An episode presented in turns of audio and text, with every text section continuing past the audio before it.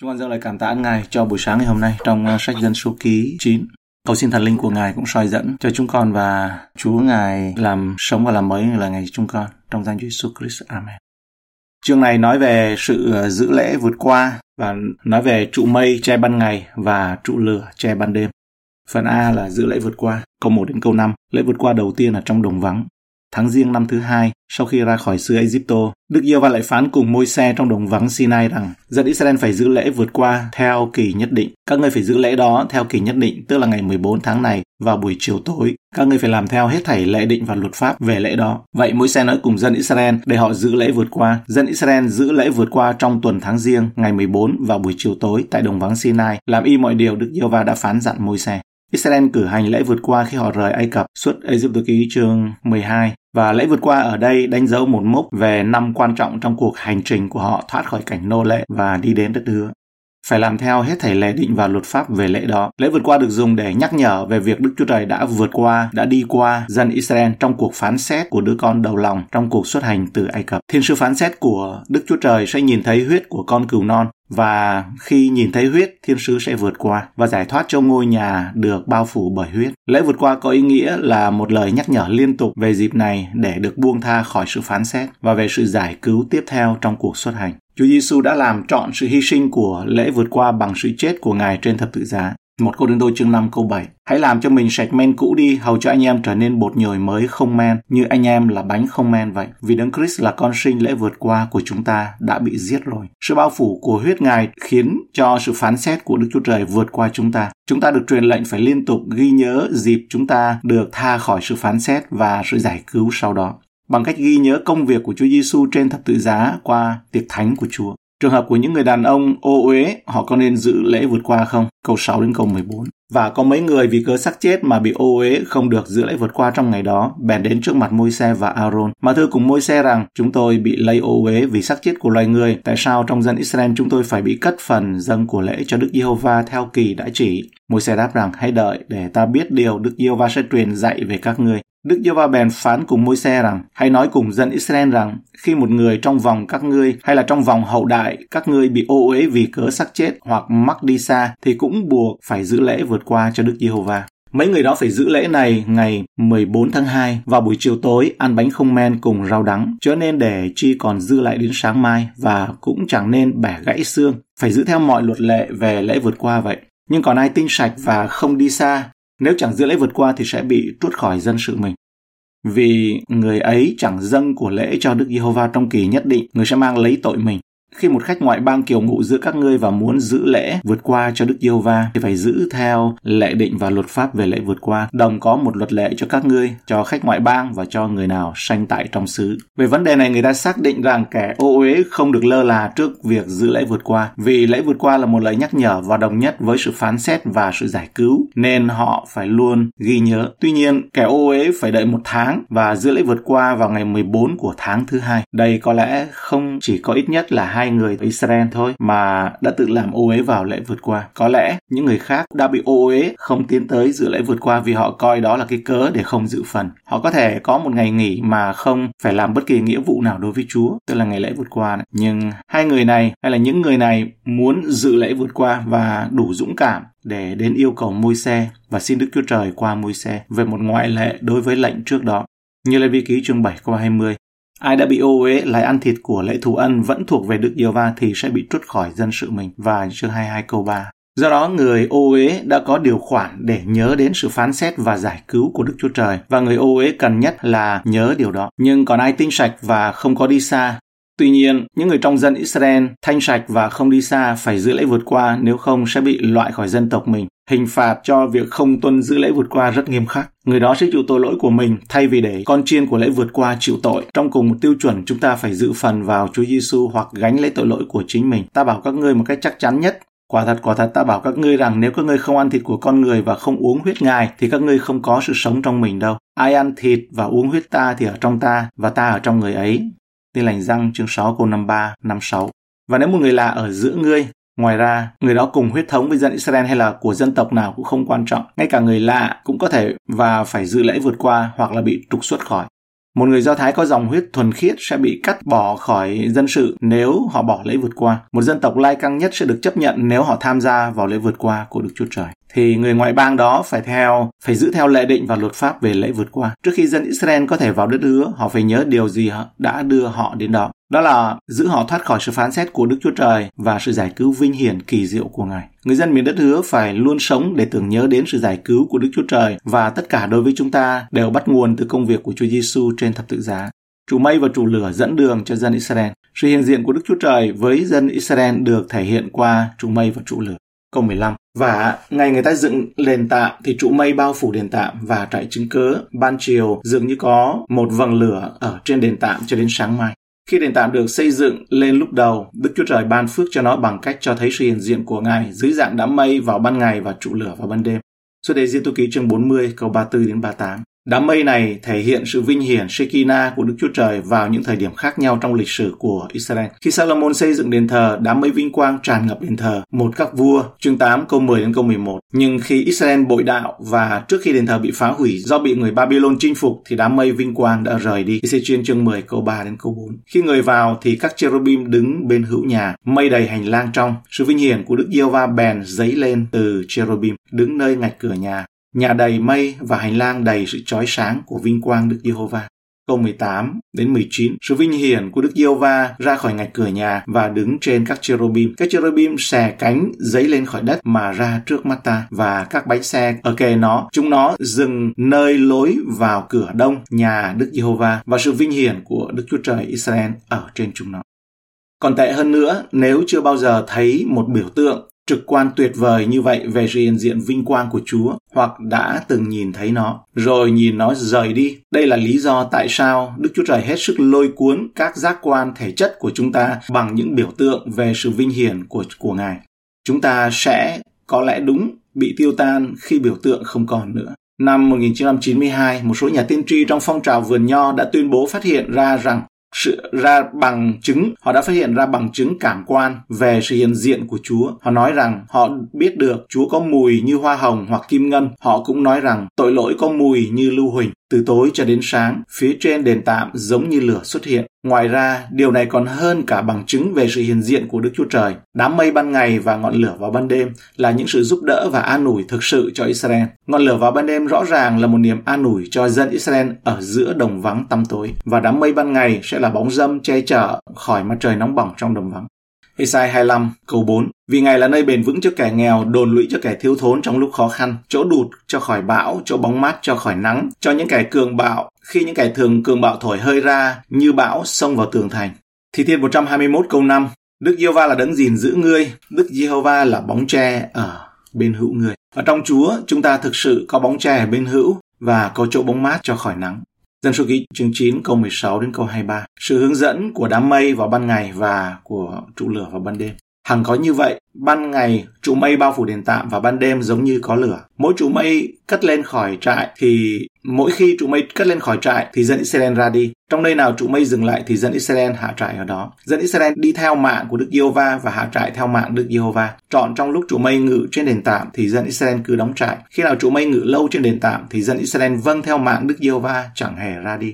Nhưng khi nào trụ mây ngự ít ngày trên đền tạm, thì dân Israel cứ vâng theo mạng Đức giê va mà hạ trại và ra đi. Khi trụ mây ngự tại đó từ buổi chiều đến sáng mai, và khi đến sáng mai trụ mây cất lên thì ra đi. Không cứ ngày hay đêm trụ mây cất lên thì họ ra đi. Trụ mây ngự trên đền tạm hoặc hai ngày hoặc một tháng hoặc lâu hơn nữa thì dân Israel cứ đóng trại, không hề ra đi. Nhưng khi trụ mây cất lên thì họ ra đi dân Israel hạ trại và ra đi tùy theo mạng Đức Giê-hô-va. Họ theo chương trình của Đức Giê-hô-va, tùy mạng Ngài đã cậy môi xe mà truyền cho. Hàng gói như vậy, mặc dù Israel đã được Đức Chúa Trời tổ chức và ra lệnh, mặc dù họ đã được tẩy rửa, được dọn mình và ban phước và sự dâng hiến và bước đi trong chức tư tế của mình, họ vẫn phải được Đức Chúa Trời hướng dẫn từng bước trên con đường để được đến đất hứa. Đức Chúa Trời đã không làm tất cả những điều trước đây để khiến họ phải tự mình bắt đầu tiến về đất hứa, nhưng để thực hiện từng bước trong sự phụ thuộc liên tục vào Ngài.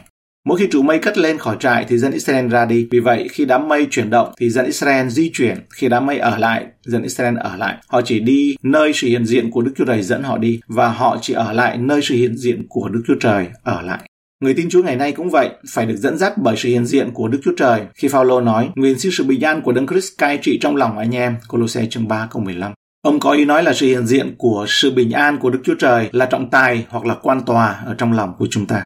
Và tiếp sau đây là bài nói về lễ vượt qua trong đồng vắng dựa trên dân số ký chương 9 câu 1 đến câu 14. Một năm đã trôi qua kể từ cái đêm khủng khiếp đó khi thiên sứ phán xét trải qua xứ Ai Cập và giết chết tất cả những đứa trẻ đầu lòng. Dân Israel được bảo vệ bởi huyết chít con bôi trên cột cửa và mày cửa đã vội vàng rời khỏi xứ để kinh nghiệm ân điển và quyền năng của Chúa. Một năm sau, trong đồng vắng bây giờ họ sẽ nhớ lại đêm giải phóng đó. Điểm bắt đầu của cuộc hành trình của họ, chính Chúa đã truyền lệnh cho dân sự. Câu 23, phải giữ lễ vượt qua. Và câu 3 nói vào buổi chiều tối, nguyên văn là giữa hai buổi chiều. Vì người Do Thái bắt đầu ngày của họ vào 6 giờ chiều, cho nên là 6 giờ chiều đấy thì có buổi chiều ngày hôm trước và buổi chiều ngày hôm sau cho nên bảo là giữa hai buổi chiều. Những thử thách trong đồng vắng không làm giảm đi niềm vui của đặc ân ghi nhớ về sự kỷ niệm. Đây là lý do tại sao Môi-se nói với Pharaoh hãy để dân sự ta đi để họ phục vụ ta lẽ vượt qua là hình mẫu của một công việc trong tương lai, sự hy sinh của chiên con của Đức Chúa Trời. Đối với chúng ta, điều này tương ứng với bữa tiệc thánh của Chúa, kỷ niệm về một công việc đã hoàn thành không bằng cắt bì bề ngoài mà bởi sự cắt bì trong lòng. Liên quan đến trách nhiệm của chúng ta, đồng vắng nêu bật lên hai điểm. Sự thánh khiết, thiết thực để dự lễ vượt qua dành cho chúng ta qua bữa tiệc thánh của Chúa. Câu 6 đến câu 12 trong dân số 9. Sự thiếu kém, không đủ tiêu chuẩn trong câu 13. Nhưng còn ai tinh sạch và không có đi xa, nếu chẳng giữ lễ vượt qua thì sẽ bị trút khỏi dân sự mình. Vì người ấy chẳng răng của lễ cho Đức Giê-hô-va, trong kỳ nhất định người sẽ mang lấy tội mình. Về độ tinh sạch thực tế, trong tháng đầu tiên và ngày 14 của tháng, có những người bị ô uế vì xác chết và không được cử hành lễ vượt qua. Họ không được che giấu sự ưu uế của mình bằng cách tự nhủ đây là đồng vắng, dù sao chúng ta cũng hãy tham gia đi. Họ không thờ ơ với lầm lỗi của mình, nhưng với tấm lòng thành kính đến dự lễ kỷ niệm. Để làm gì? Họ thú nhận tình trạng tội lỗi của mình với môi xe mà không giấu giếm gì trong câu 7. Đối với chúng ta, sự dạy dỗ phù hợp là một Corinto chương 11 câu 28 về tiệc thánh. Nếu chúng ta đã thất bại Vấn đề không phải là kiên cữ, can đảm, mà hãy can đảm đến với Chúa, xưng nhận và cậy ân điển của lễ hy sinh trong đấng Christ. Vậy mỗi người phải tự xét lấy mình và như thế mới ăn bánh và uống chén ấy. Trong bài tập nội tâm này, người ta sẽ đặc biệt ghi nhớ những sự chịu khổ của Đấng Christ vì tội lỗi. Bằng cách này, người ta sẽ không nên kiêng bữa lễ tiệc thánh của Chúa mà hãy dự tiệc với một lòng thành kính đối với ân sủng sâu sắc của Chúa. Bằng cách tự kiểm tra bản thân, bạn sẽ thấy được những sai lầm của mình và nguyên nhân của chúng. Điều này dẫn chúng ta đến một ý thức sâu sắc hơn về ân điển của Đức Chúa Trời. Sự thiếu kém Mọi con cái của Đức Chúa Trời đều được kêu gọi để tham gia, tham dự tiệc thánh của Chúa khi không có trở ngại nào thực sự ở trên đường bước đi với Ngài. Bằng cách tham dự vào bữa tiệc thánh của Chúa, người đó làm chứng cho sự thất bại của Satan. Và bạn là người là người tham dự sẽ công bố về sự chết của Chúa và kết nối thập tự giá với sự trở lại sắp xảy ra của Chúa. Kẻ thù không thể chịu đựng được điều này và đặt mọi trở ngại có thể hình dung được để ngăn cản họ đừng tưởng nhớ, tưởng nhớ đến đấng cứu rỗi của họ. Vì vậy, không dự tiệc thánh của Chúa là điều rất nghiêm trọng vì sự thờ ơ hoặc là thiếu suy nghĩ hoặc sợ hãi kiêng gì thì kiêng nhưng đừng kiêng cái việc dự tiệc thánh của Chúa vì sợ hãi hoặc là cho an toàn cái mạng sống của mình. Ngay cả người lạ trong câu 14 và dân số ký, câu 14 trong dân số ký 9 cũng có thể làm như vậy. Trong một phân đoạn khác, chúng ta có thể thấy rằng người đó đã phải chịu phép cắt bì trước trong suất Ê ký chương 12 câu 48, tức là chấp nhận dấu hiệu biệt riêng ra cho Đức Chúa Trời bằng cách cử hành lễ vượt qua. Người đó nhận ra Chúa là ai. Lễ này dành cho cả người ngoại và cả người bản xứ. Dưới thể vua Ezechia, nhiều người trong số Ephraim và Manasseh, Isaka và Sebulon nhận lời tham dự lễ vượt qua không được thanh tẩy trong hai sử ký chương 30 câu 18.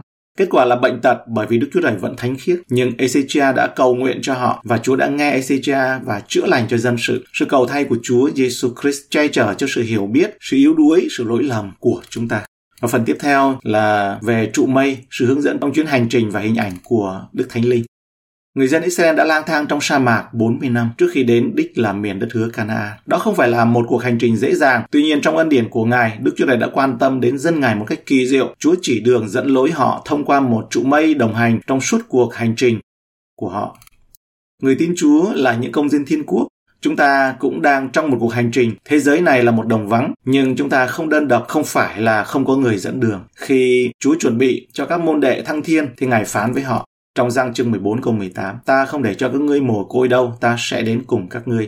Sự trở lại thiên đàng của Chúa Giêsu là để Đức Thánh Linh giáng xuống. Giờ đây, Ngài sống trong mọi tín đồ. Một Cô Tô chương 6 câu 19. Anh em á chẳng biết thân thể mình là đền thờ của Đức Thánh Linh đang ngự trong anh em, là đấng anh em đã nhận bởi Đức Chúa Trời và anh em chẳng thuộc về chính mình sao? Và trong hội chúng và ở và Chúa Thánh Linh ấy, ở trong hội chúng và ở với chúng ta mãi mãi. Trong răng chương 14 câu 16, ta lại sẽ nài xin cha, Ngài sẽ ban cho các ngươi một đấng yên ủi khác để ở với các ngươi đời đời. Đức Thánh Linh làm cho chúng ta ý thức sống động về sự hiện diện của Chúa Giêsu, đồng thời hướng dẫn và đồng hành với chúng ta trên hành trình đến mục tiêu trên trời. Đức Thánh Linh của Đức Chúa Trời dẫn chúng ta đến mục tiêu trên trời. Trong cựu ước là hình ảnh trụ mây, một sự lãnh đạo, một sự dẫn dắt liên tục. Dân số ký chương 9 câu 16 nói rằng, hằng có như vậy, ban ngày trụ mây bao phủ đền tạm và ban đêm giống như có lửa. Và trong Nehemi chương 9 câu 19, trong suốt Ê ký chương 13 câu 20 đến câu 22, Giống như dân Israel lúc bấy giờ, Đức Thánh Linh của Đức Chúa Trời muốn hướng chúng ta ngày nay vào trong mọi tình huống của cuộc sống. Để đạt được mục đích này trên hết, Ngài sẽ bởi lời Chúa, dùng lời Chúa để khai mở sự hiểu biết của chúng ta để có thể dùng làm lời Chúa là ngọn đèn cho chân tôi và ánh sáng cho đường lối tôi. Tiên 119 câu 105. Đó chính xác là một dấu hiệu cho hết thảy kẻ nào được Đức Thánh Linh của Đức Chúa Trời soi dẫn thì người đó đều là con của Đức Chúa Trời. Roma chương 8 câu 14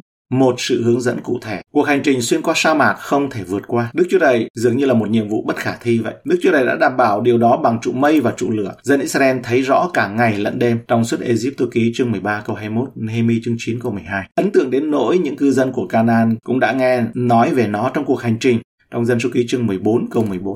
Đôi khi chúng ta cũng muốn có sự lãnh đạo như vậy, nhưng ngày nay ít rõ ràng hơn đối với cựu ước ư. Nếu sự hướng dẫn của Thánh Linh không phải lúc nào cũng rõ ràng đối với chúng ta, thì điều đó tùy thuộc vào bên trong chúng ta. Đôi khi chính những tội lỗi mà chúng ta đã không thú nhận với Chúa và nó đã che khuất tầm nhìn của chúng ta và ngăn cản thánh linh của Đức Chúa Trời giúp chúng ta nên thánh. Rồi đến khi thiếu kém những điều đó thì thành ra người thần cận thị, người mù quên hẳn sự làm sạch tội mình ngày trước. Vậy hỡi anh em, hãy chú ý cho chắc chắn về sự Chúa kêu gọi và chọn lựa mình. Làm điều đó anh em sẽ không hề vấp ngã. Hai phi rơi chương 1 câu 9 câu 10. Đức Thánh Linh của Đức Chúa Trời hướng dẫn chúng ta một cách rõ ràng. Tuy nhiên, cũng có thể là Đức Chúa Trời bắt chúng ta phải chờ đợi để thử thách đức tin của mình. Sau đó chúng ta muốn đợi cho đến khi Ngài cho chúng ta biết rõ ràng về bước tiếp theo. Một sự lãnh đạo đáng khích lệ và an toàn. Trụ mây thậm chí còn có ý nghĩa hơn đối với dân Israel. Đó là dấu hiệu về sự hiện hữu, hữu hình của Đức Chúa Trời ở giữa họ. Trong suốt Egypto ký chương 14, câu 20. Trụ mây đứng về khoảng giữa trại người Egypto và trại dân Israel. Làm áng mây tối tăm cho đàng này và soi sáng ban đêm cho đàng kia. Nên chọn cả đêm hai trại chẳng hề sáp gần lại nhau được.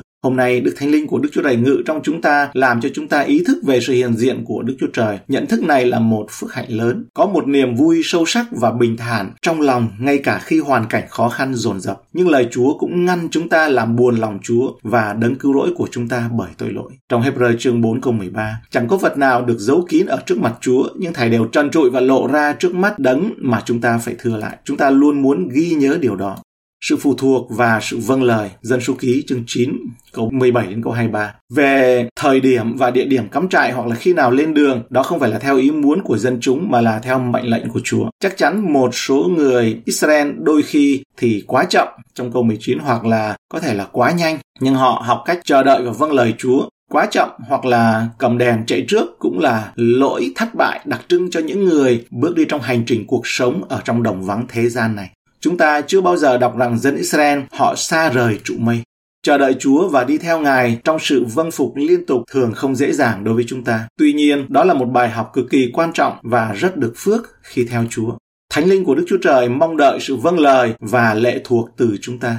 Ví dụ hoàn hảo là chính Chúa Giêsu, Ngài đã bước đi trên trái đất này với sự lệ thuộc hoàn toàn vào Cha Ngài. Mọi hành động và mọi lời nói đều xuất phát từ sự vâng phục Đức Chúa Cha. Chúng ta muốn noi theo gương Ngài và dấu chân của Ngài. Lời kết ở tại đây, Đức Chúa Trời dẫn dân Israel băng qua sa mạc và đưa họ đến xứ Canaan một cách an toàn. Để đạt được mục đích này, Ngài tiếp tục đi trước họ trong trụ mây và trụ lửa. Nhiệm vụ của dân Israel là để mắt đến đám mây và vâng theo. Chúng ta có Đức Thánh Linh của Đức Chúa Trời ngự trong chúng ta ngày nay. Ngài muốn hướng dẫn chúng ta trong mọi hoàn cảnh, đặc biệt là qua lời của Đức Chúa Trời để chúng ta có thể đi trên con đường của mình, học sự lệ thuộc và vâng lời để Chúa được vinh hiển cho đến ngày về đến nhà ở trên trời đời đời của chúng ta. Trích trong trang im glauben leben.de chúng ta cầu nguyện ở đây. Chúng con dâng lời cảm tạ ơn Ngài cho những lời của Chúa làm tươi tỉnh tâm hồn của chúng con xin giữ chúng con khỏi điều ác và cho chúng con được như trong bài học ở đây đó là không có điều gì mà có thể ngăn cản chúng con đến dự tiệc thánh, miễn là chúng con đến nói thật với Chúa thì vẫn có cơ hội thứ hai để được dự lễ tiệc thánh. Và sự dự lễ tiệc thánh nó quan trọng giống như là sự làm người, sự được làm công dân của một đất nước. Bởi vì người không dự lễ vượt qua thì bị truất quyền dân Israel thì cũng giống như vậy. Và đặc biệt điều quan trọng cũng không kém, đó là kiểm tra chính mình, kiểm điểm lại chính mình nhờ cậy đức thánh linh. Tạ ơn Chúa cho chúng con được học sự vâng phục với Đức Thánh Linh trong trụ mây và bằng trụ lửa, học sự đi theo Ngài, đi qua đồng vắng ở trong thế gian này.